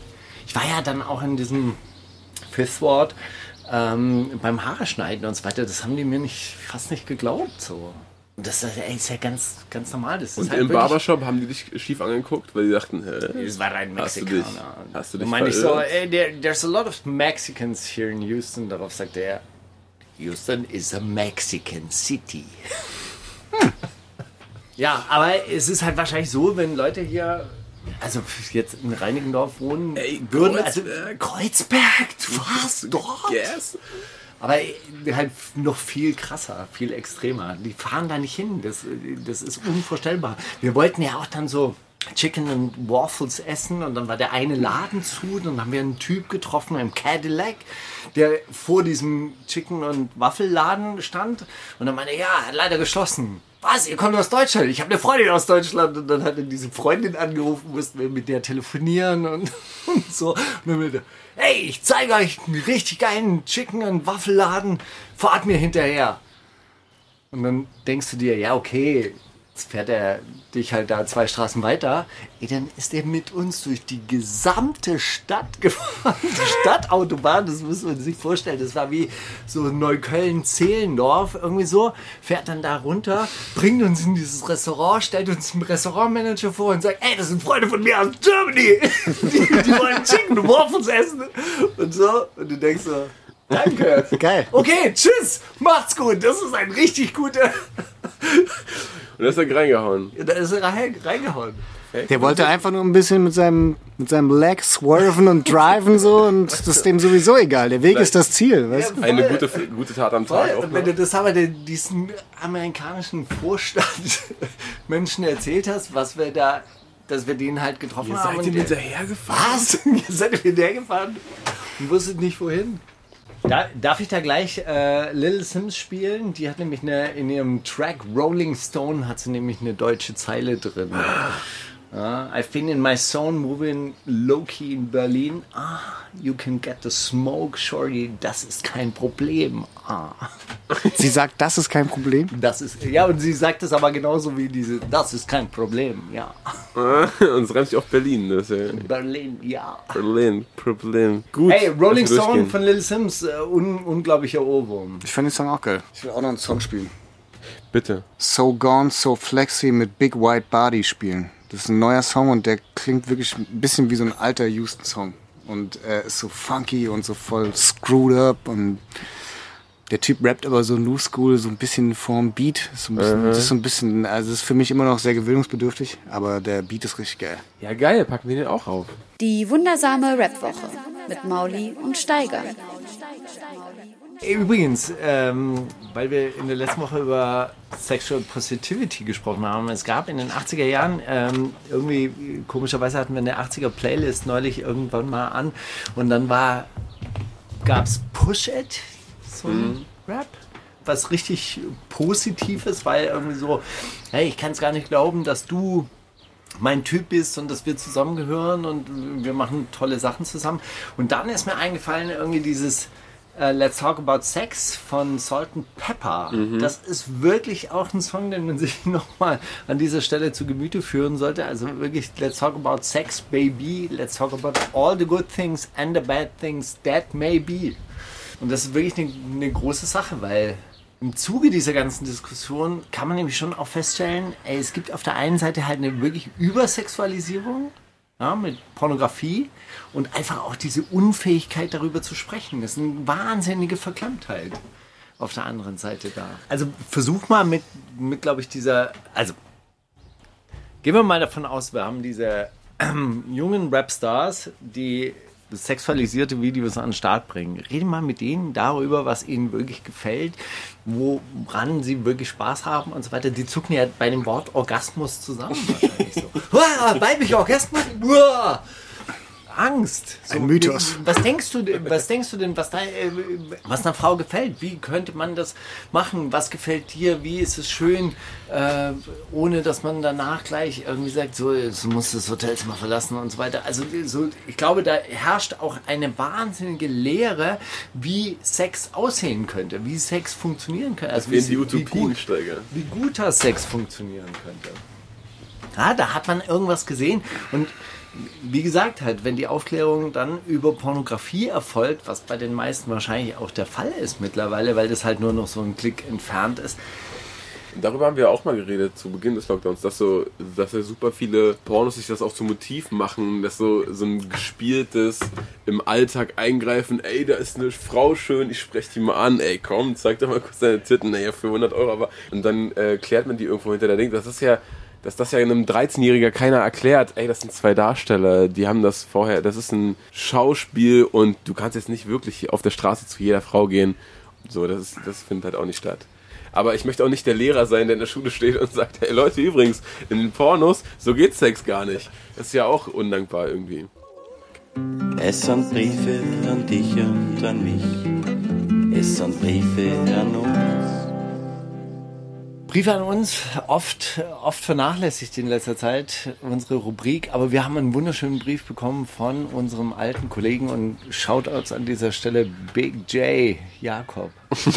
Big J, wie wir ihn ungefähr noch nie genannt haben. wie ihn auch sonst noch nie jemand genannt hat. Big Mummy. ja, es ist äh, großartiger, ein großartiger Brief, den er praktischerweise auch noch selbst eingelesen hat. Deshalb brauchen wir jetzt gar nichts machen und haben schon wieder fünf Minuten mehr. Danke, Jakob. Das, äh, wir, haben uns, wir haben uns wirklich gefreut. Das war grandios. Jungs, was ist das? Alpha bestimmt nicht. Hab mich ewig nicht gemeldet. Glaube sogar noch gar nicht seitdem. Könnte sein, weiß ich mehr. Erstmal dickes Ahoi. Schön, dass es eure Sendung nach wie vor gibt. Leider nicht auf Twitch. Solltet ihr mal ausprobieren. Zwinker. Krass, dass ihr noch Themen findet. Ich find's aktuell ziemlich langweilig, was im freshen Genre so geht. Leicht sediert. Bis auf die Argonautics ploppt da ja wenig Tightes auf. Karriereenden werden angekündigt, Comebacks werden angekündigt, neue Kollektion, neue Konstellation, das x-te Belangloscamp. Ey, guck ich lieber die Euro. Was ist eigentlich aus Hubis Hip-Hop-Sport-Event geworden? Wann kommt Mauli Universals Album endlich? Oder bums Big D doch zu krass? Schon einen Contra Carson im Podcast gehört? Schon einen Friseurtermin bei OG Kino gemacht? Und Tattoo-Termin bei Lugatti? Oder doch lieber Mach? Der ist jetzt auch bei Twitch, oder? Fragen, die sich ein alter Kollege stellt. But serious. Muss mal kurz eine Lunte für euch brechen. Jede Aufnahme mit euch war das Highlight meiner Arbeitswoche. Deutschrap skurrilen Songfundus geschockt bekommen, politische Aufklärung während der Wartezeit auf den Co-Moderator, dann schnell Videotheser aus dem Ärmel schütteln, geschickt ins Studio locken, um nicht in Erklärungsnot zu geraten und wenn dann noch die GoPros liefen, mmm, delizioso. Dank euch war ich auch das erste Mal auf dem Splash. Als Hip-Hop-Fan muss man da ja eigentlich regelmäßig hin, aber war mir immer schon zu Mainstream. Richtige Rap-Heads fahren zur Tapefabrik und finden da alles scheiße. Trotzdem war es schnucklig. Flyer verteilen, die niemand will, Bühnenbild aufbauen, das zusammenkracht, leicht angetrunken rückwärts übers Gelände stolpern, um zu filmen, wie ihr in Pöbeleien und Liebesbekundung verschwindet, Freestyle, Essig, Pommes, Sandstürme und vom Täubling mit Zitronen beworfen worden. Schmeckt. Es war mir ein inneres Bier trinken. Auch äußeres. Klar. Könnt ihr jetzt weitererzählen vom Bouldern im Treppenhaus und Konfettikanonen an der Spree. Aber genug vom nostalgischen Geschwafel, das keinen interessiert. Macht mal weiter Sendung jetzt. Seid bestimmt eh wieder eine Stunde drüber. Wollte mich nur mal kurz melden und an dieser Stelle Shoutouts an die Rapwoche verteilen. Auch Big Ups an Steiger für sein stabiles Podcast-Game. Mauli, ich schlage vor, wir machen einen Podcast über Steigers Podcasts und reacten dann zu dritt auf die Reaction von Percy's Reaction, auf Antoines Reaction, auf Hotzos Retweet von Teddy, der sich bei uns über Ideenklau beschwert. Ihr seid sympathische Penisträger. Mehr braucht das Land. Merci und Küsschen aus Öhrchen. Skü, skü, YOLO, psch, psch, yay, Flex. Ihr wisst Bescheid, Galligrü. Euer Mummi. PS. Schön, dass ihr jetzt Glasflaschen im Studio haben dürft. Smiley. Zitate, ich rate, ich rate Zitate, Zitate, ich rate, ich rate Zitate, Zitate, ich rate, ich rate Zitate. Brrr, grrr, buh, buh, buh. Ich habe leider keine Zitate mitgebracht, aber ich habe für dich eine Frage dabei. Und zwar, ich musste mich jetzt selber voll konzentrieren. Ähm, ähm, welcher Rapper hat für welche Marke einen Werbesong gemacht? Ordne zu. Echo Fresh, Sammy Deluxe, Das Bo und Culture Candela. Lidl, Rügenwalder Mühle, Penny und die Deutsche Bahn. Ah. Echo Fresh Deutsche Bahn, Sammy Deluxe Rügenwalder Mühle, Kalch Candela Lidl und dann der, der Rest der Das Rest. Bo. Halt. Das Bo. Ja, du hast das Bo und Sammy Deluxe verwechselt. Sammy Deluxe war für Penny und äh, das Bo war für Rügenwalder Mühle. Stimmt, Sammy Deluxe hat für Penny gemacht. Nachbarschaft. unsere, unsere Nachbarn, genau. aber das mit der Rügenwalder Mühle. Ah, Nee, er ist Sammy da Deluxe aufgetreten. ist Er ist da aufgetreten, bei aufgetreten. Rügenwalder Mühle. Scheiße. Das ist auch ein, ein, ein Kurs, was, was mittlerweile schon gar nicht mehr funktioniert, weil so viele Rapper für mehrere, für die gleichen Marken. Das haut einfach nicht Echt, hin. das Bo hat für Rügenwalder Mühle und was, hat- was hat er denn gemacht? Ich weiß es gar nicht mehr. Ein Rap, ich denke mal, er hat äh, Dings, äh, Wurst. Ey, vielleicht war, Wurst. vielleicht war es auch eine, vielleicht war es auch eine Lüge von mir. Vielleicht war er einfach in einem Werbeclip oder so. Vielleicht hat er gar keinen Nee, Song doch, ich- gemacht. ich Aber hab's ich glaube, es war auch mit Song, ehrlich gesagt. ist auch vor Augen, ja. Hey, aber ich meine, Echo Fresh auch für, äh, für einen Tee, für so einen türkischen Tee hat er auch schon gemacht. Und äh, äh, kennt ihr kennt ihr Fitnessforum von Tatwaffe? Ja, na, aber hallo. ist auch krass. Am Empfang mit Sonja und Marc. Ja, Klar. Nee, aber wenn man, wenn man das, äh, das Kurs richtig geil spielen will, dann nimmt man vier Sorten, für die Echo schon Werbung gemacht hat und nimmt vier Rapper und einer davon ist nur Echo. Nein, es war alles Echo, Mann. Ah, dann haben wir auch noch eins. Warte mal, das, das kann ich jetzt mit einschieben. Rap-Quiz geht weiter. Und zwar war ich letzte Woche in einem Babyladen und wessen Aufsteller sehe ich? DJ Khaled. DJ Khaled hat jetzt nämlich was rausgebracht. Eigene Ohrschützer für Kinder in Studio-Kopfhörer-Optik. Wow. Gut. Nicht schlecht. Macht Sinn. Trinkflaschenlinie in Black Bottle Optik. Pour-Up. Oder ein Kinderwagenmodell We the Best. Ich nehme die Trinkflasche, weil die einfach so Aber- an, an, am unspektakulärsten ist. Nee, ich finde, irgendwie macht es als Produkt für DJ Khaled am meisten Sinn mit diesem Kopfhörer-Ding, aber das verkauft sich ja nicht doll. Wer, Wie viele Kinder gehen mit auf Festivals? Wisst ihr, was sich verkauft? Kinderwegen, Boah, auf dem so fest We the Best auf dem Kopfteil steht. okay. Äh, ich, ich kam da rein, dachte mir, das kann nicht wahr sein. So äh, Cybex hat sich mit DJ Khaled so, eine, so einen Collab an, an Land gezogen. Und das, ich war komplett, komplett überfordert. Welche Eltern möchten denn jetzt damit rumlaufen? Mit dem We the Best Kinderwagen. Vor allem in Deutschland, wer, wer läuft da mit dem DJ Khaled Kinderwagen rum? Auch, und auch geil, dass sich, dass sich so Firmen denken, ja, okay, DJ Khaled, der ist jetzt, der ist jetzt halt Vater und sein letztes Album hieß ja auch Father of, oder sein vorletztes hieß ja Father of Assad. Und so, das ist jetzt so sein Ding, ne? Er ist jetzt der Daddy-DJ. Und dass sie den jetzt da irgendwie in dieses Segment reindrücken In Amerika wollen, macht es aber Sinn. Aber ich habe auch irgendwann mal festgestellt, also ganz ernsthaft, als ich damals äh, Vater wurde, dann hat man so einen Kinderwagen gehabt. Und dann hat man so einen Kinderwagen, so Secondhand oder was weiß ich. Man hat halt einen Kinderwagen gebraucht, den man schieben konnte. Und irgendwann mal habe ich dann festgestellt, ey, dieses Kinderwagen-Ding ist ein richtig großes Business, Business, ja. geworden. Hier, guck mal, kannst so- halt so sieht der richtig, aus. Du kannst halt richtig 1000 Euro für so einen Kinderwagen ausgeben. Mit so tropischen Vögeln und da steht da We the Weißt Best. du, wie viel der kostet, der We the Best? Taui. Taui? Ja. Und äh, man muss dann Das Design ist krass. Das sieht aus wie von C&A. Man muss natürlich dann auch feststellen, dass sich diese 1000 Euro Kinderwägen tatsächlich sehr, sehr viel leichter zusammenklappen. Also, weil ich kann mich erinnern, wie das damals immer so ein Hassel war, so diesen Klappkinderwagen und so, scheiße, es funktioniert nicht, klemmt alles und so. Als ich so einen 1000 Euro Kinderwagen mal zusammengeklappt habe, so smooth zusammengeklappt habe ich noch nie einen Kinderwagen. Aber wie lange brauchst du denn den? Was machst du denn dann? Je nachdem, damit? wie produktiv du dein Kind Kinder? aufziehst.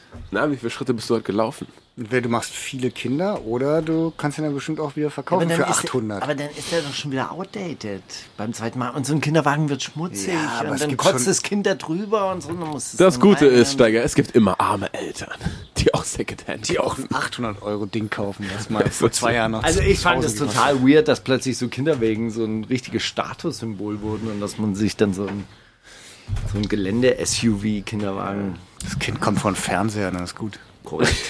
Korrekt. Ist Teletubbies eigentlich noch ein Thema? Gibt's das noch? Oder ist Paw Patrol? Boah, ey, das dachte ich auch immer in so viel, wenn Kinder mit so diesen Bullen-Sachen rumrennen von, von so Bullenhunden, Alter.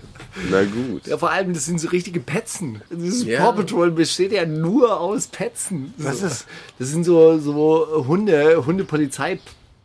Patrouille Petzen. und die, die, die verpetzen halt die ganze. Zeit, die verpetzen halt die ganze Zeit irgendwelche Leute, wo ich mir dann denke, was bringst du denn deinen Kindern bei? So Snitchen So oder was? unangenehm, Mann. Wow. Oh Mann, okay, genau. Dann, Aber das dann, war ja fünf Freunde auch. Das waren auch immer Petzen. naja. Ja, okay, fünf Freunde nicht, aber ja, drei Fragezeichen. Nee, wie hießen die anderen? Die TKKG. TKKG. Das waren Das so waren richtige Petzen Petzer, auf jeden oder? Ja. Ja. So, aber die mochte ich auch nicht. Die kamen auch aber erst Internatskinder auch generell. Waren es? Ja, klar. nachher. Hanni und Nanni waren aber immer cool. Die mochte ich. Wisst ihr, was ich am allerliebsten mochte? Weil der war wirklich auch ein bisschen lustig und durchgedreht. Ist Huibu, das Schlossgespenst. Das habe ich früher wirklich, das hat mir meine Oma auf Schallplatte Mit vorgespielt. Hans Klarin, weil der die ganze Zeit, der, der hat die ganze Zeit nur Quatsch gemacht. hat. Und mein Kumpel äh, Grzegorz meinte, er hat sich früher als Kind krass darüber gefreut, weil Hui auf Polnisch halt Pimmel heißt. Hui Bu, das Schlossgespenst. So. Wer ist, wer ist dran jetzt? Re Real Zitate sind jetzt dran. Okay. Ich habe ich hab nur zwei dabei, aber eins davon ist äh, köstlich. Damals war ich im Studio bei ihm gewesen, habe ihm das Leben erklärt. Jetzt ist er Atomficker. Kein Problem, Dickerchen. Gern aufgebaut. Hat Playboy 51 Bushido das Leben erklärt, Sido das Leben erklärt oder Knossi das Leben erklärt? Sido. Bushido wegen hier Sex mal Sex am Tag. Der. Atomficker. Jetzt ist er damals noch das Leben erklärt, zu 23 Zeiten auf einmal Atomficker geworden, der Bro. Gern aufgebaut, kein Thema. Ausbildungsgehalt müsste jetzt eigentlich noch im Nachhinein, aber geht aufs Haus. Was ist ein Atomficker? Einer, der fünf bis sechs Mal die Woche Sex hat, Steiger. Also das ist ja generell auch so ein Playboy 51 äh, Phänomen, dass du dann so, so Leute, ja gut, der war ja auch mal bei 51 TV, klar ist der jetzt ein Star geworden. Ich habe den noch hier aufgebaut in der Sendung. Shoutout an dieser Stelle an Moschachur, der uns auf die Eins gebracht hat. Ja, nein, aber das ist, ist auch irgendwie dann, äh, so diese Fitness-YouTuber hat, hat dann irgendwie Desi mal eingeladen. Wie ist denn der, dieser abgerechnet wird am Strand-Typ? Du machst doch Fitnesssteiger. Du machst doch Sport. Wie heißt denn der? Äh, äh, äh, Julian Zietlow, mit dem sich Flair auch immer gekabbelt hat. Julian Zietlow, ja, er war Oma in der Sendung gewesen, haben wir jetzt aufgebaut, der ist jetzt YouTube-Trends ganz oben. und so. Alles klar, danke. danke fürs Aufbauen. Na gut. Ah, Playboy. Kanntest du den eigentlich so von der Straße? Playboy? Äh, nee, nicht wirklich.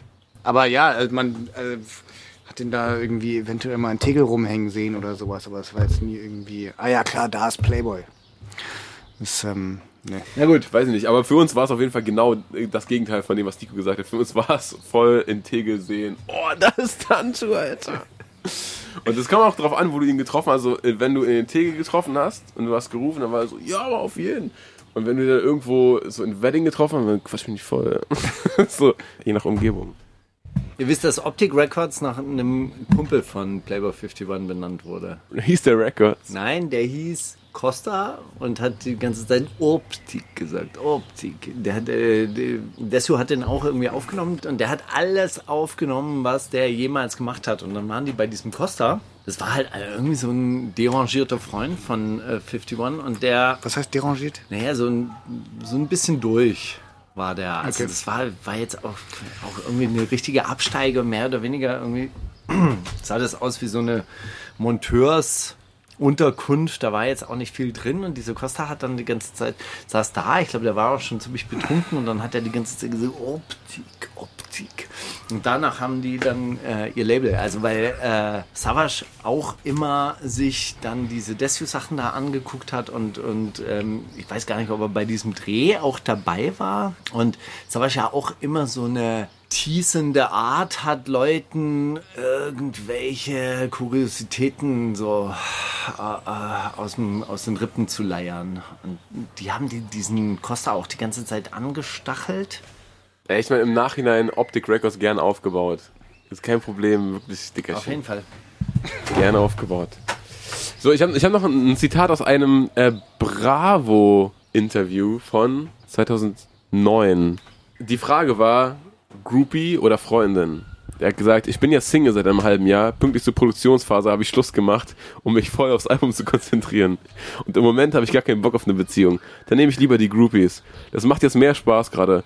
Auf unserer 2007er Tour waren ja zum Glück viele Frauen da, vor allem im Osten. Bowser. 2007er Tour von Bowser mit 8. Korrekt. Nein, war das Prinz P, Kollega, Contra K oder Bones MC? Ich glaube, das war Kollege. Würde ich auch Ja, sagen. ist richtig.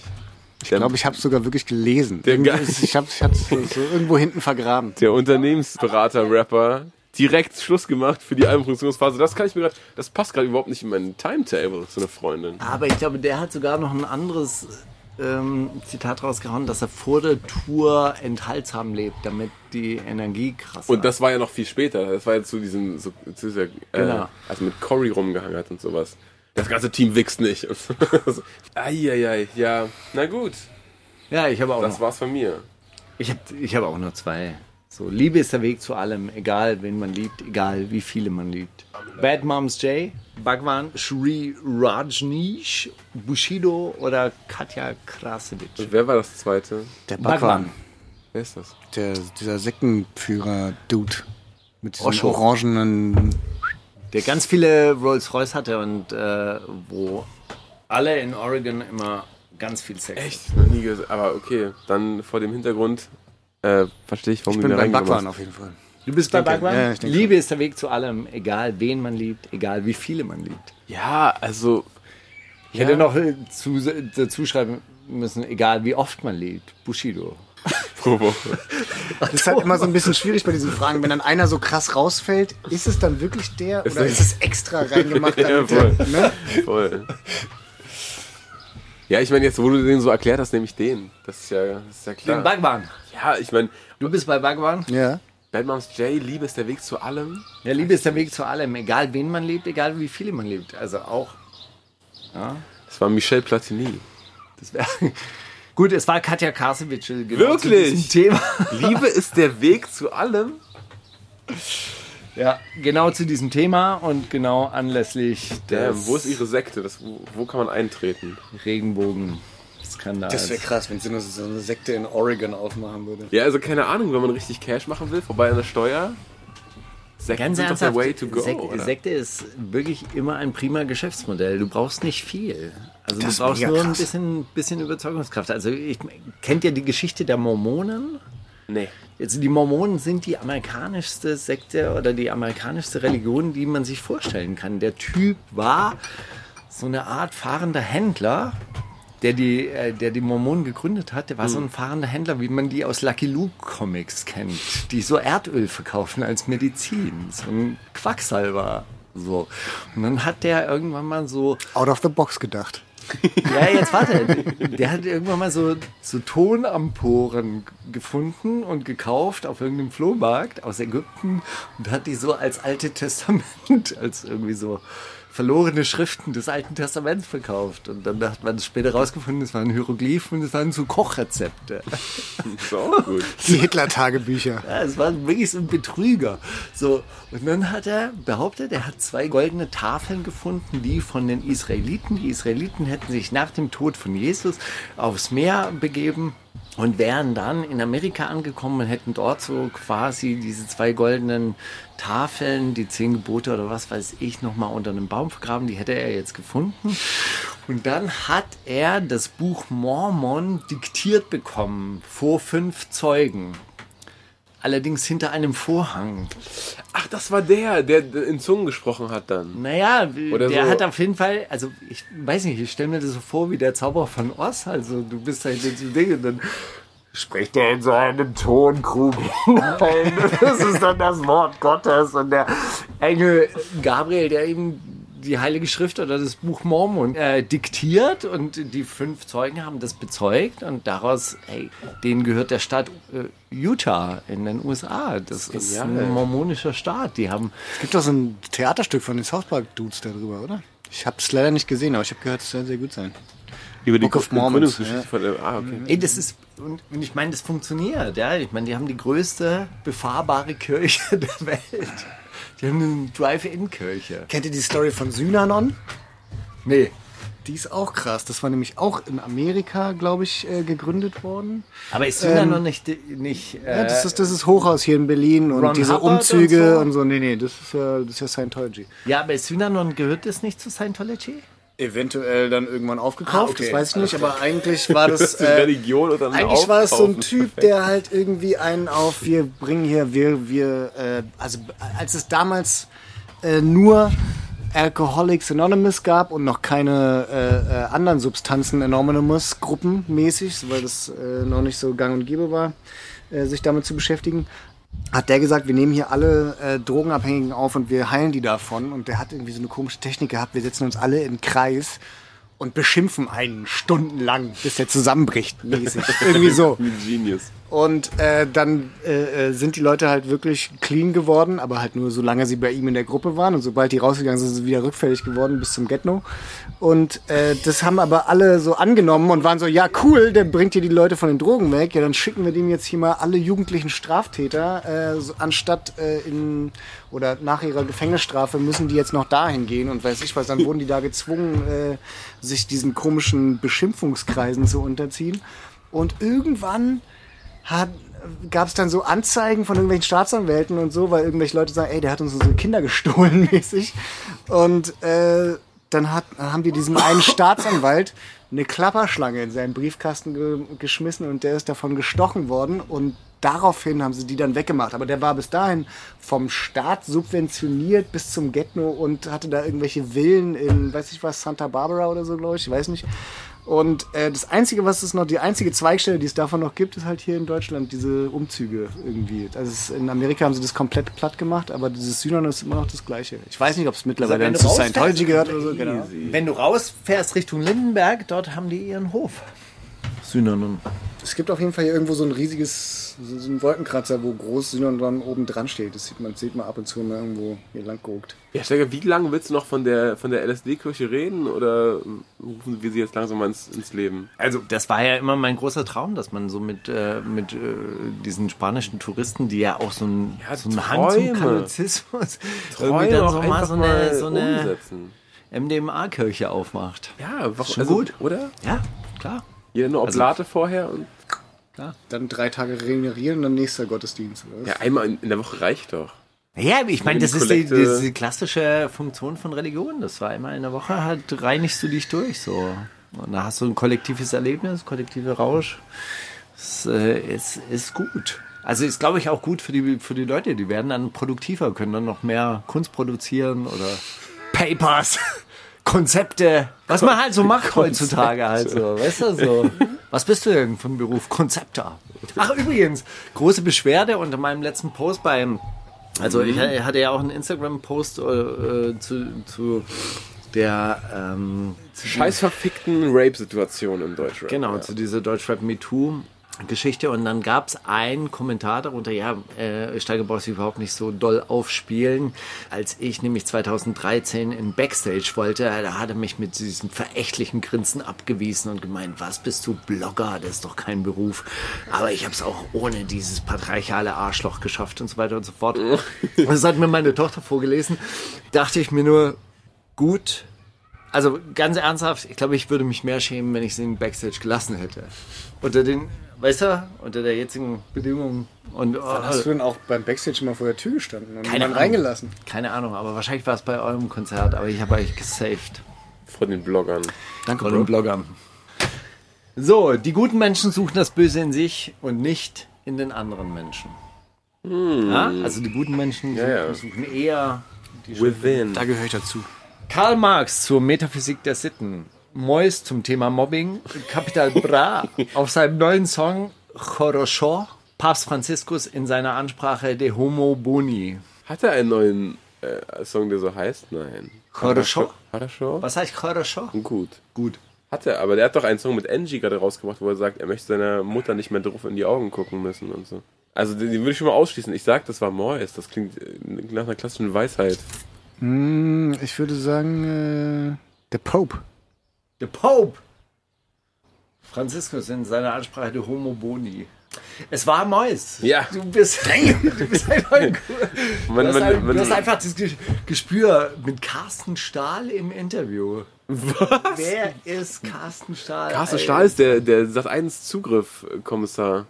So ein Privatdetektiv, glaube ich. Also sie unterhalten sich in der... In, Erinnert mich ein bisschen an diesen zugegucksten Chef von Wir beide wissen, wen ich meine.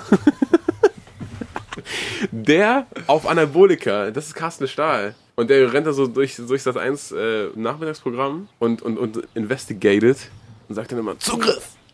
Jetzt, komm! Und der, der teilt auch mal selber aus. so, er ist ist eigentlich ein Detektiv, aber auch. ist dann so wie dieser Hulk Hogan-Verschnitt. Gab es da nicht auch so einen Privatdetektiv in Amerika, der auch so eine 5-0, Serie... Hawaii, dieser, ja, the, the Dog oder sowas. Irgendwie, do, do, bla. Ja, genau. aber ja, der, mit seiner Familie. Ah, okay. Auf jeden. Und, und So, so, ja, ja, ist das, es das ist der in Deutsch. Voll. Ah, okay, gut. Aber das könnte ich eigentlich auch sein, oder?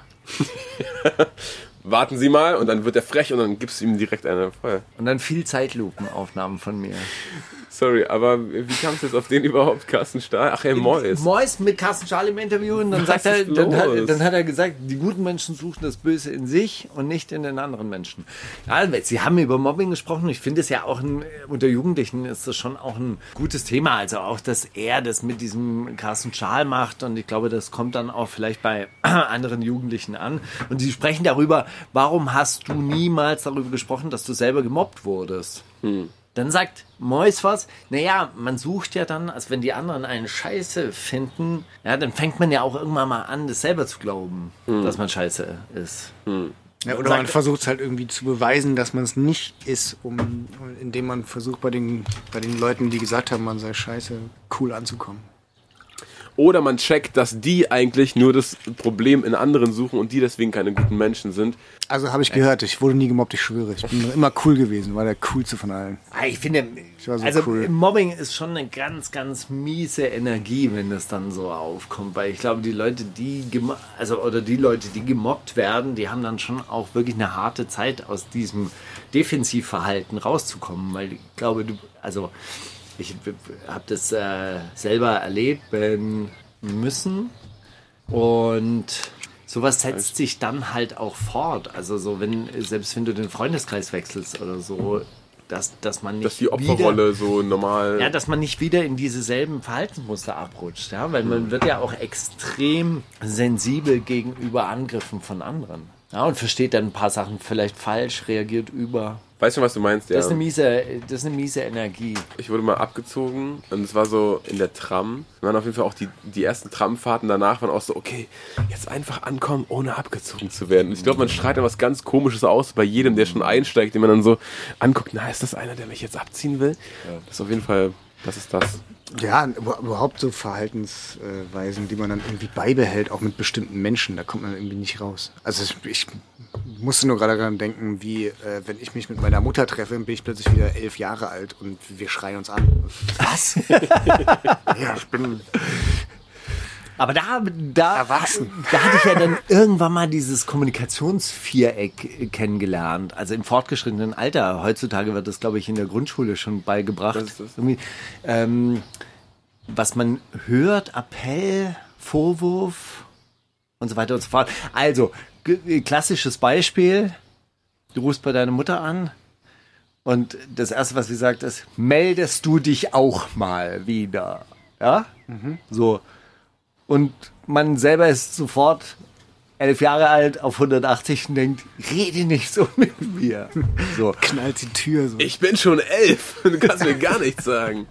Ich weiß schon alles. So, und dann ist halt der Trick, was hört man und was meint sie? Ja? Und eine entwaffnende Frage wäre an dieser Stelle, Wie meinst du das? was möchtest du denn von mir? Du hast ein Bedürfnis, ich höre das. Was möchtest du? Was ist denn dein Wunsch? Ja? Und es dreht das Ge- Gespräch natürlich in dem Moment komplett um. Und es würde natürlich einen ganz anderen Output geben, wenn du sagst, hey, ich spüre, dass du ein Bedürfnis hast. Hey, du mobst mich gerade. Warum tust du das? Was, ja, lass uns nicht, da mal rein. nicht so, das ist ja schon fast wieder ein Vorwurf, sondern wenn du halt wirklich sagst, so, so äh, was möchtest du mir denn eigentlich sagen? Und eigentlich möchte ja sie, sie ja sagen, hey, ich möchte, mehr- möchte mehr Zeit mit dir verbringen. Aber anscheinend kannst du das nicht. Also nächstes Mal. So NLP für Beziehung mit deiner Mutter mäßig. Wie musst du das jetzt um? Nee, das ist so, insgesamt bei Kommunikation ist es ja ganz oft so, dass man äh, Dinge falsch, falsch versteht oder auch falsch ähm, äh, dass die, dass, dass das, was man meint und das, was man sagt, ja so auseinanderklappt. Und das, was man hört und das, was gemeint ist, auch auseinanderklappt. Aber das ist eh, das ist, da kannst du ja unendlich reintauchen, weil alles, was du wahrnimmst, ist ja nur für dich. Das ist ja nur, weil du als Kind von den Fußballern mit dem Stock und der Spucke und so, das wird ja ein anderer überhaupt nicht so aufnehmen wie du. Jemand anders nimmt ja Fußballer gar nicht als Bedrohung wahr, weißt du? Jemand anders denkt, das ist die geilste Zeit meines Lebens gewesen, auf dem Platz einfach nochmal jetzt Fankurve mit den Jungs oder so. Und du denkst dir, ey, bleibt mir alle fern, ihr seid alle so Alpha-Männchen. Hast du den Insider gerade verstanden? Nee, ich, Du hörst unsere Sendung ich auch bin nicht aber auch. Ne, doch, ich, äh, ich habe es in letzter Zeit nicht mehr so, weil ich, äh, ich habe aufgehört, Sport zu machen. Das, ich bin, bin da raus. Und ähm, ich habe euch eigentlich mal beim Sport machen gehört. Hat dich das Deswegen gepusht eine Zeit zu lang war neuen- ich, zu neuen auf jeden Fall. Immer wenn du wieder ans Mike gegangen bist, dann Oder? Ey, das sag ich. habe ich noch fünf Kilo mehr gedrückt. Oh, geil, Mann. Ich denke immer, das bilde ich mir ein. Ich bin, aber ich bin der Motivierende von uns beiden, Steiger. Geil! Und alle, die uns beim Joggen hören, jetzt nochmal anziehen. Die letzte Runde. Nee, aber deswegen, ich war, äh, keine Ahnung, was euer Fußballding hier gerade ist, keine Ahnung. Aber ich bin auf Steigers Seite, also ich kann mit Fußball auch nichts anfangen und habe da auch ganz schlimme Kindheitserinnerungen an. Ich bin da hingegangen, einmal zum Training mit meinem kleinen Bruder, äh, weil alle aus meiner Klasse zum, äh, oder aus meinem Kindergarten da hingegangen sind. Und dann äh, hat er uns da eine Dreiviertelstunde lang angeschrien und dann weißt du, wir müssen uns hier nicht anschreien lassen. Wir gehen jetzt wieder, bis dann. Tschüss. das war meine Fußballkarriere. Aber diese, dieses Erlebnis ist auf jeden Fall die Vorlage für so manches alter Ego, das du auf Platte gebracht hast. Das kann gut sein, ja. Oder? Schreien. Runden Platz! Vielleicht ist es sogar ein Originalzitat, eventuell, so ganz hinten vergraben. Ey, das ist eh eine Sache, dafür habe ich dir noch nie Props gegeben, aber du bist ein super krasser Stimmschauspieler. Ja. Vielen Dank. Das ist wirklich, als ich das Album, ne, also auch das, das neue Album gehört habe, davon von diesen, äh, diesen Berliner Atzen, den du ab und zu rausgeholt hast, ja auch eh klar. Aber auch diesen, diesen äh, auf dem Unterfegt und Geist behindert Song. so, natürlich bin ich doch beim Dealer. Das ist so, du, du hörst richtig, wie du da, man, man hört, wie du dabei guckst, man hört, wie du die Zunge raus wie eine Markise. Wie du wirklich die Zunge rausmachst. äh machen, ja. Und so, das ist alles so on point geschauspielert. Äh, Vielen Dank, vielen hast, Dank. Hattest du jemals vor, eine, eine Hörspielkarriere anzustreben? Ähm, nee, nicht wirklich. Also ich, hab, ich mag das voll gerne. Ich, hab, ähm, ich, ich äh, mag so Dialoge sowieso in so Strophen, wenn dann irgendwie so eine wörtliche Rede mit reinkommt oder so. Ich, und ich mag Dialoge an sich, mag auch in Filmen am liebsten Dialoge oder so, aber ähm, und habe das dann da zum Beispiel gemacht auch und das ist auch so eine ähnliche Zeit wie der Song, den ich mit Jessin zusammen gemacht habe, wo der ja komplett nur Dialog Ja. ist so mäßig, dieser Bruder-Song. Und äh, da haben wir halt immer so irgendwie, ey, ich glaube, der Satz könnte passen. Ja, Digga, geh mal ans Mic, freestyle den mal rein hier, rap mal. Ah, so haut er noch nicht hin, müssen wir noch mal kurz umstellen. So, jetzt funktioniert er im Gespräch und so wurde so peu à peu dann dieser Dialog aufgenommen. So. Und das, macht- das macht voll Spaß auf jeden Fall. Aber ich glaube nicht hörspielmäßig jetzt gleich nicht mehr. Nee. Aber ich finde auch, dass du so der Schauspieler, also der schauspielerischste Typ bei KZ bist. Also das, Der sich am meisten verstellt. nee, das meine ich nicht, sondern dass es halt immer so krasse Kunstfiguren sind, die du dir raussuchst. Und was ich krass finde, ist, dass bei dir auch oft so sehr, sehr unangenehme Leute sind. ja, auf So. jeden Fall. Wie schwer fällt dir das dann manchmal in diese menschlichen Abgründe rein? Also, also es gibt manche Songs von euch und speziell dann auch die Strophen von dir, wo ich denke, in dieses dunkle Loch, in diesen menschlichen Abgrund möchte Darf ich, darf ich die in spezifisch fragen von dem ganz oben Mixtape? Mhm. So, bitte zieh den Stecker. Nein. Ja. Das, wie, was, wie begibt man sich dahin? Also das ist wirklich Gänsehaut. Weißt du, du hörst die Strophe und denkst so, boah, Gott, bitte nicht. boah, also wirklich Gänsehaut. Das ist so, man kann sich, boah, ja. Vielen Dank. ja, nee, keine Ahnung. Das war so ein bisschen. Ah, Das ist krass, weil bei diesem ganz oben Mixtape davor waren wir irgendwie in München, haben bei so einem Typ gepennt und der hatte da dieses ähm, Buch rumliegen. Ich hab die Unschuld kotzen sehen. Kennt ihr das? Das ist ein Aber ganz, den Titel kenne ich auf jeden das ist Fall. ein, so ein sehr abgründiges Buch mit so ganz, ganz ekelhaften Geschichten drin, die ab und zu so ineinander greifen. Dann waren wir so, ey, äh, wie es halt so ist, so mit so Konzeptgeschichten, ey, lass mal so eine Platte machen, die so ein bisschen so ist, wo so ekelhafte Geschichten so ineinander greifen. Dieser Ariane-Song Ja, zum Beispiel ist auch daraus. ja. Ist auch aus der Zeit Ja. so mäßig so. Lass mal so brutal ekelhafte äh, Charaktere und Geschichten machen wie möglich, die so ab und zu mal so ineinander greifen. Und ähm, ja, ich glaube, in der Zeit ist halt dieser Song irgendwie entstanden und irgendwie noch ein, zwei andere. Ich, weiß- ah, ich krieg's jetzt nicht mehr genau zusammen, aber da war das dann irgendwie auch so ein bisschen, weiß ich auch nicht. Ein Stück weit ist natürlich irgendwie, hat man mal beobachtet bei irgendwelchen Bekannten, Verwandten, weiß ich was, so Beziehungen zwischen dann irgendwie so Leuten, die von ihren Kindern enttäuscht sind oder weiß ich was und sich dann so noch ein bisschen eine Schippe Ekelhaftigkeit obendrauf fantasiert. Okay, aber es war dann wirklich auch mehr oder weniger so durch so ein Kunstprodukt ein bisschen inspiriert. Komm, lass mal das Ja, ausprobieren. Ist, genau, lass, das, lass mal ausprobieren, so eine ekelhafte Geschichte zu machen und dann so, ja, okay, diese Beziehung ist irgendwie interessant oder weiß ich was, ja. So. Aber es ist ja auch bei so Battle-Songs oder so, es ist ja auch voll oft, dass man irgendwie so eine, selbst für eine Zeile nur irgendeine bestimmte Rolle annimmt oder so. Und dann ist es immer so eine Mischung aus, äh, ich, bin, ich nehme mir die Rolle ein von dem völlig bescheuerten äh, äh, gehirnamputierten, neureichen Vollidioten, der sich seine, seine Windschutzscheibe Gold anmalt, damit er damit angeben kann. Oder keine Ahnung, irgendwie so Zeugs. Und ein Stück weit selber dann immer noch mit drin, wie man auch wirklich gerne irgendwie ab und zu mal angibt oder so. Es ist immer so eine Mischung irgendwie. Ne? Rolle, Das- nicht Rolle, keine Ahnung. Tut mir leid, dass ich immer wieder auf dieses Buch zu sprechen komme. Ich habe nur ein, einmal so ein Buch geschrieben, aber da gibt es ja auch ganz verschiedene Rollen. Ja? Könnt ihr übrigens da und da bestellen. Das kann man übrigens da und da bestellen. Das war äh, dieses Buch mit äh, äh, wenn Helmut Kohl. Äh, Genau, Ja. die Hoffnung ist ein Hundesohn. Aber, aber da gibt es ja auch ganz ekelhafte Charaktere drin und ein Stück weit findet man diese Geschichten ja auch in sich selber. Also sonst würde man sie ja nicht finden. Ja, also was heißt in sich selber? Hat man irgendwo mal beobachtet oder kennt man vielleicht irgendwie so ein bisschen oder man kennt diese, diese Konstellation, weiß ich jetzt zum Beispiel aus diesem Song, diese Konstellation, der Vater ist mit seinem Sohn, ist von seinem Sohn enttäuscht oder so, das kennt man vielleicht ein Stück weit irgendwie von sich selbst, dann hat man es aber auch noch aus fünf anderen Geschichten irgendwo gehört, weil es ja auch eine sehr klassische Geschichte ist irgendwie. Und äh, dann verbindet man es vielleicht ein bisschen und tut noch was mit drauf, was man im Fernsehen geguckt hat oder eventuell in irgendeinem Buch gelesen hat, wenn man Bücher liest. Ich tue sowas nicht, ich gucke nur fern. Deswegen ist es viel chilliger als in der Maxim-Sendung, oder? Das ist einfach, man merkt so, Leute, die Bücher lesen, nerven einfach rum. Das ist klasse. Die letzten, die, die letzten beiden Sendungen immer wissen wollen, gibt es eine Line, auf die du sehr stolz bist von dir selbst? Und was sind deine Lieblingslines von Maxim und Tarek? Ähm, eigentlich, eigentlich habe ich von der vorhin schon gesprochen. Ich mag, ich mag einfach diese super ignoranten Geschichten, irgendwie dieses. Dass dein Kind tot ist, habe ich nicht gewollt. Genau. Denn meine Windschutzscheibe ist aus Gold raus. Ja, das, die Zeile zum Beispiel mag ich sehr. Also es ist, es gibt natürlich so ein paar Zeilen irgendwie, auf die ich sehr stolz bin. Aber die will ich jetzt nicht alle aufzählen.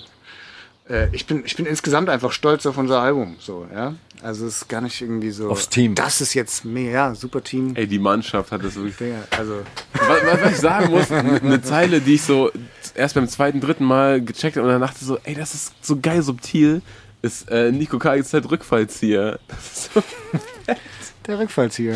das ist so ist ein einfaches, blödes Wortspiel irgendwie so ein bisschen, ne? Also. Ja, aber Also- einfach und blöd und äh, das ist halt, äh, Das ist so, ein- das ist so ein Ding, was man, äh, ich glaube, das meinte Maxim schon, was man immer nachgucken muss oder macht, meinte er in irgendeinem Interview mal, nicht, dass es schon jemand hatte. Weil es irgendwie so ein bisschen naheliegend auch ist. Dann irgendwie, ne? Ah, Ich mag auch sehr viele Lines von den anderen beiden. Das muss ich mich entscheiden. das wird natürlich auch mehrere Ich sein. lande, ich lande am Ende mit ein paar Fremden in der Kiste wie Mozart, mag ich sehr gerne von Maxim. Das, die musste ich auch nachfragen. Wie, also ist Mozart in einem namenlosen Massengrab dann begraben worden? Ah ja, okay, ja. Aber ich habe es mir irgendwie schon gedacht und fand sie dann sehr, sehr nice. Ich mag, ich mag auch einfach, wenn so Lines so eine Geschichte erzählen, ohne so viel dabei zu sagen. Also keine Ahnung, bei Tareks, ähm, ich schick deinen Opa, deine Schwester ins Licht, äh, aber es ist schwer richtig zu zielen, wenn der Cadillac hüpft.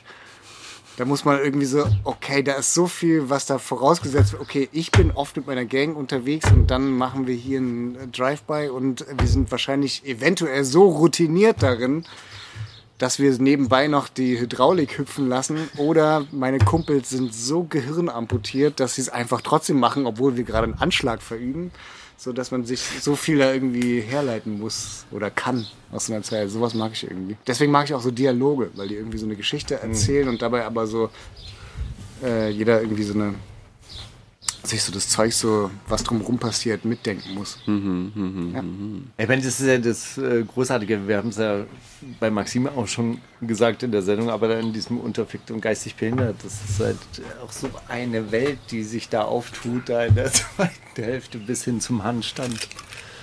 Vielen Dank, Mann. Ich bin, ich bin auf jeden Fall dabei noch? bei der? MDMA-Kirche. Ich bin dabei. Wobei wir jetzt bei der Frage sind, die frage ich euch beide. Was war euer krassestes Drogenerlebnis?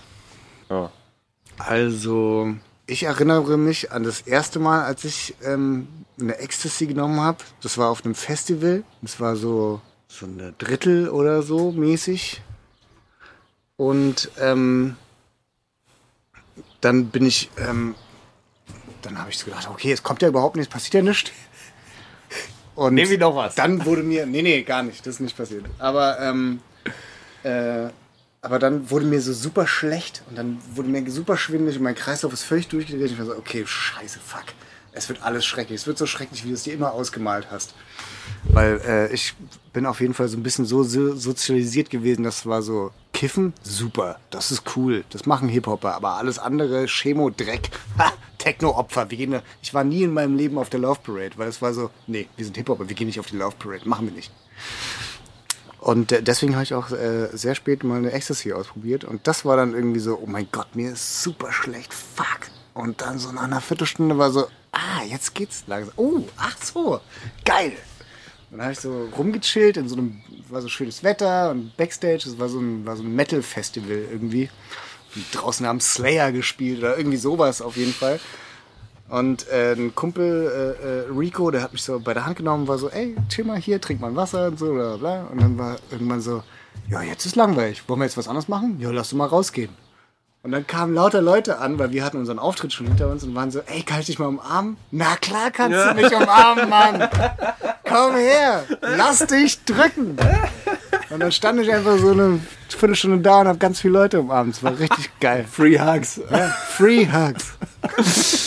Das ist ja wirklich grandios. Ja, ich war mal mit einem mit einem Kumpel in Amsterdam in dem Sommer, als wir unser Wohnmobil gekauft haben, was kein TÜV mehr hatte und so. Dann sind wir in äh, Amsterdam in so in so in diesen ne, Headshops gewesen. Und dann war ich meinte ich so zu einem, ja, komm, ihr habt doch hier irgendwas psychedelischeres als Gras, so könnt ihr mir doch nicht erzählen. Ja, hier das Indican Salvia und so, das sind so getrocknete Kräuter und bla. Das musst du dann in so eine Mini-Pfeife und das, äh, das ist ein sehr kurzer, sehr intensiver Trip und so lang, je tiefer du ziehst, desto äh, intensiver wird Und das. am besten in so einem Treppenhaus von so einem Parkhaus oder so. Da kickt's am meisten. Äh, nee, das habe ich dann in so einem. Ich habe das dann einmal in, äh, zum ersten Mal in so einem Coffeeshop genommen oder, oder geraucht und war auch vorher sehr, okay, was passiert jetzt gleich? Uh. Dann ist da, dann ist da so so ein Lied und ich habe das shazamt in dem Moment, weil ich mir nicht vorstellen konnte, dass das wirklich läuft. Äh, von von Gradure heißt der. Du weißt, wo du uns findest. On ne trouve. Dekovert 3, dann habe ich aufgehört. Genau, korrekt. So, dieses Lied, ich werde das auch in die Playlist packen, lief da und ich dachte mir, ach du Scheiße, hier nehmen gleich alle irgendwelche, so reißen sich so Stuhlbeine ab und gehen aufeinander los. Hier ist gleich Krieg der Welten oder sowas. Weil das Lied so aggressiv klang und es lief da aber einfach so casual in dieser Playlist von dem Typen, der an der Bar gearbeitet hat, der einfach sein Handy dran hatte und so dachte, ja, das ist geil, auf chillig. Und ich habe da das halt äh, geraucht, das war nur so 30 Sekunden, weil ich nicht so richtig gezogen habe und dann ging das los und alles hat so angefangen, äh, so immer lauter zu werden. Und ich dachte, ey, das kann nicht, kann nicht sein. Dann habe ich gesagt, lass mal bitte hier rausgehen. Hier gehen gleich, hier kommen gleich Gorillas rein und alle gehen aufeinander los. Dann sind wir in, nebenan einen Coffeeshop und da habe ich das nochmal so länger geraucht. Und das war ein Trip, den kannst du dir gar nicht vorstellen, weil das, das deine Realität, die immer noch, das ist immer noch alles wie vorher, nur auf einmal tanzen da so zehn Elefanten, äh, Fanten in so einer äh, wie heißt das, wenn die sich so, so auf die, so auf die. Schultern fassen? Wie heißt das? Äh, Polonaise. Eine Polonaise, tanzen da so Elefanten lang. Nur der eine Elefant hat das Gesicht von meinem Homie, der mir gegenüber sitzt. Der andere Elefant hat so das Fanta-Logo, was auf dem Tisch ist, als Gesicht. Und das kommt dir alles komplett normal vor. Dann, dann guckt mich mein Freund so an, aber er meint, er hat in dem Moment nichts gesagt. Aber zu mir hat er gesagt, in meiner Wahrnehmung, geh doch mal an dein Handy. Guck ich auf mein Handy und das vibriert gar nicht. Und auf einmal vibriert das aber. Nachdem er das gesagt hat, ich war so, yo, der weiß Bescheid. Ach du Scheiße. Dann gucke ich, guck ich unter mir auf den Boden und da steht ja so ein kleines Messingschild mit so einem gravierten, mit so einer gravierten Inschrift. Da stand ein Junge. Und dann gehe ich ans Handy und auf einmal steht da unten ein Junge mit Handy und ich war so, yo, ich bin raus. Was? Was ist denn hier los, Alter? Und dann war das Okay, wieder du hast vorbei. gewonnen, diese Geschichte. Und dann war das vorbei und ich dachte mir, das kann, das kann doch nicht alles gerade passiert sein. So, und, und ich habe ihn gefragt, ey, was, was ist denn aus seiner Wahrnehmung gerade abgelaufen? Und er sagt, ey, du bist aufgestanden, hast dich wieder hingesetzt, bist wieder aufgestanden und hast die ganze Zeit nur gesagt, nein, fa, wa, nein, s. Und so abgebrochene Sätze. Es war komplett... Das ist doch ein David Lynch-Film einfach, oder? Ist das nicht diese David Lynch-Szene, wo so ein Typ auf einer Party ist und dann kommt so ein anderer Typ an und ist so, hey, ich bin gerade bei dir zu Hause. Nein, du bist doch hier auf der Party. Und dann gibt er ihm so ein Telefon in die Hand. Doch, hier. Yo, Ja, ich bin gerade bei dir zu Hause. das fühlt sich ziemlich danach an. Ich habe den Film nicht gesehen, aber das, das kommt mir sehr bekannt vor. Lost Highway Feeling. oder so ist es, glaube ich. Ja. Das ist so ziemlich das, ja. Und es ist, äh, es fühlt sich auch ein bisschen, Indica Salvia fühlt sich ein bisschen an, als ob so eine, als ob man in so einer Käsereibe ist. Irgendwie, dass die so immer enger wird und aber irgendwie nichts von deinem Körper abschabt. Zum Glück. Also Daumen hoch. Drogen sind scheiße, Mann. Fette Empfehlung, Mann. Ey Leute, ich feier. Äh, War natürlich genau. nur ein Joke. Hab nur einen Joke gemacht. einen Joke gemaked, als ich gerade meinte, dass es nur ein Joke Also. Ja, und deine Steiger? Ey, Liane am 1. Mai, oder? Das war was. Ach so, dein Tattoo natürlich. Die Droge war Zigarette nach zwei Wochen Fasten und dann musstest du dir das stechen. Ne? Diesen, Das ist auch gut, ja. darf ich nochmal sehen? Äh, okay, ich Das hat mich möchte. damals echt beeindruckt, die Story, dass du es durchziehst und dir, weil das war schon noch die Zeit, als, als nur Leute, die im Knast saßen, Tattoos hatten. Da hat Steiger sich dieses Ding auf den Oberarm stechen lassen. Ja, der, Okay, ich möchte. Äh, Es Sir war noch nicht mandatory in der sechsten Klasse komplett zutätowiert zu sein. Ja, äh, Tyler the Creator hat ein unfassbares Album raus, rausgebracht, Call Me When You're Lost. Und das Intro heißt Sir Baudelaire und ist auch der Anfang von einem unfassbaren Ritt, weil nicht nur DJ Drama über dieses äh, Tape rüber hostet, sondern Tyler auch auf seinem kältesten Baller-Shit seit langem ist und einfach nur erzählt, was er für ein geiler, geiler, geiler Typ ist. Dann auch irgendwie, dass er äh, sich so in die Freundin von einem Freund verliebt hat und das ist jetzt irgendwie uncool, aber er steht auch so zwischen, aber die haben viel mehr Chemie zwischen sich als der und sie und ah, was soll er machen und so. Und das, diese Geschichte und dass er das, dass er sich davon überzeugen will, dass er eigentlich der viel geilere ist, das auf Albumlänge macht einfach nur Spaß. Es ist ein super wilder Ritt. Wie das abwechselnd diese Liebesgeschichte und dass er ein mieser Baller ist, oder Das, was? das fließt alles so ineinander, äh, so, das, das hat alles mit, miteinander verwoben alles. Ich glaube, er, er will sich auch so ein bisschen selbst sagen, ja, egal, Alter, ich, du bist trotzdem der krasseste, die sieht das nur nicht und so. Aber das alles äh, findet auf diesem Album statt und das ist einfach un, unfassbar gut.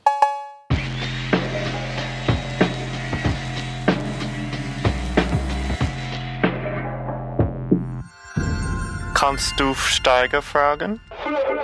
Steiger, meine Frage an dich oder auch an euch beide. Was war euer letzter Lifehack, den ihr rausgefunden habt? Und ihr dachtet, oh geil, Alter, das mache ich jetzt immer.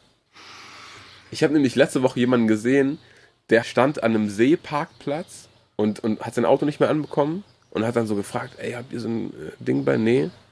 So, so, so ein Schnellstartkabel. Und dann waren wir was zu essen holen und auf dem Rückweg kam der schon wieder an mit so einem Car-to-Go-Auto und die haben sowas immer drin und dann hat er sich mit so einem Carsharing-Ding selber Starthilfe gegeben, hat das Auto wieder weggefahren. Und so, und ich dachte, ey, was für ein schlauer Typ.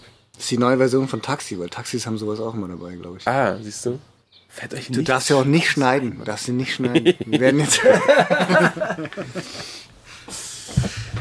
Alter.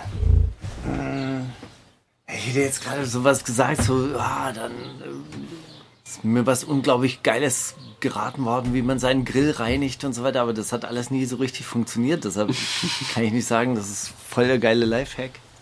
Das tut mir leid, dass ich euch Ich jetzt weiß, so dass off, ich wirklich auch off oft, guard oft gecatcht sowas habe. hatte, dass ich so Aha-Erlebnisse hatte. Ah, krass. Aber jetzt fällt es mir nicht ein, in welcher, in welcher Situation. Das ist gemein. Ey, aber, aber ist dir auf, auf Musikebene vielleicht ein Lifehack über den Weg gelaufen? Wär ja. Ich habe äh, neulich, äh, es gibt ein Plugin, das heißt Shortcut Buddy. Oh. Das, also ich mache Mucke mit Ableton. Ich, das ist, glaube ich, ein Ableton-Plugin. Ich bin mir nicht ganz sicher, aber ich glaube, es ist ein Ableton-Plugin. Und das äh, kannst du einfach äh, reinhauen äh, in irgendeine Spur oder hast es dann irgendwie so default-mäßig auf einer Spur und dann kannst du, hast du deine, deine Shortcuts, so zehn Shortcuts, die du drauf machst, mit Plugins drauf. So, ich drücke auf die sechs und dann ist das Plugin, was ich da, was ich andauernd benutze, mäßig so. Shortcut Buddy. Ich glaube, es ist sogar umsonst. Habe ich neulich bei, bei Decap gesehen. Genial. Steiger irgendwas aus der Küche vielleicht? Hey, 5.30 Uhr aufstehen, dann läuft's. Wenn ich, wenn ich 5.30 Uhr bis 7 Uhr schreiben kann, dann geht es auch vorwärts mit meinen Projekten. Das ist der einzige Lifehack, den ich jetzt in den letzten Tagen wieder ausprobiert 5.30 habe. Uhr? 5.30 Uhr. Das, ist, das nicht- ist nicht ohne. Shit. Aber hey, wenn du dann deine anderthalb Stunden weggeschrieben hast, dann äh, geht's. Also wenn ich 7 Uhr, 8 Uhr aufstehe und dann kommen die ersten Mails rein, dann ist schon wieder alles vorbei. Ist der ganze Tag gefickt. Das ist gut. Einfach mal Flugzeugmodus, Steiger. 5.30 Uhr. Flugzeugmodus, mein Lifehack. Einfach mal ignorieren. So, okay. Nico, sag noch deine zwei Musikwünsche. Ja, bitte. Ach so. Ähm, neuer Song, der rausgekommen ist, der wirklich einfach super geil mein Geschmack vom Beat und so aus und man super geil gerappt und alles. Isaiah Rashad mit ähm, Headshots. Packen wir rauf. Salt Und and Pepper, let's talk about sex, baby. packen wir rauf. Und Tell 'em. No von Juicy J und Push Heisty auch vom neuen Juicy J Album. Der Hustle Continues 2. Das könnte Zwei, oder also was? es könnte original einfach so ein 36 Mafia Beat sein. Ist, er hat wieder richtig So oldschool-mäßig. alte Sachen ausgegraben und er Hat er, hat, er hat wieder die, hat er wieder die, äh, wie heißen die, Suicide Boys für, für, für Sich versklavt und dann am Ende noch ver, verklagt? Das weiß ich gar nicht, aber er hat tatsächlich, äh, es kam auch ein, kam auch ein Song, eine Single vorher raus, da stand äh, featuring Lord Infamous, dachte ich, ja gut, dann haben die den wieder weggesampelt in der Hook. Nein, er hat gerappt. Was? Wie jetzt? Ach so, einer, der noch übrig war, mäßig. Ich habe ja auch mal einen Song, ich habe ja auch mal einen Song mit Falco äh, gemacht. Koopster und äh, Hey, wenn wir bei diesem wirklich. Thema sind, erklär noch mal, wie Menasmos Kollabo zustande gekommen ist. Fanfrage. Fanfrage.